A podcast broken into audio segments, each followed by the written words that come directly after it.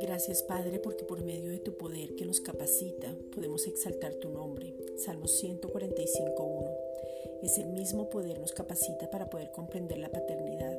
Juan 10.30. Somos uno contigo, volvemos al origen. Génesis 1.28. La imagen, la semejanza. Génesis 1.26.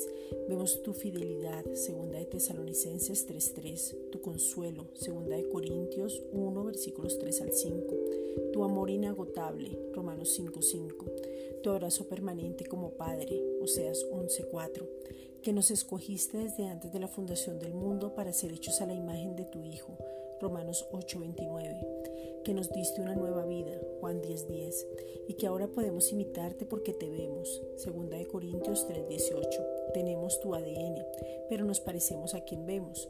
Somos imitadores como hijos amados, Efesios 5:1. Padre, te pedimos en el nombre de Jesucristo que no contendamos por la fe que nos ha sido dada. Judas 3. Que no tengamos mezclas, sino que nos mantengamos en un evangelio puro. Romanos 1.16. El evangelio de la gracia que es el que tiene el poder para salvación. Romanos 1.17. Que alumbren los ojos del entendimiento para poder entender el poder que nos habita. Efesios 1, versículos 17 al 23.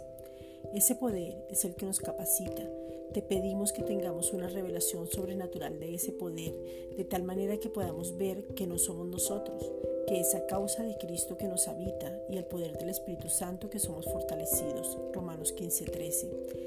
Y desde ahí podemos tomar determinaciones y mantenernos mirándolo solo a Él. Hebreos 12, versículos 1 al 2. Gracias Padre.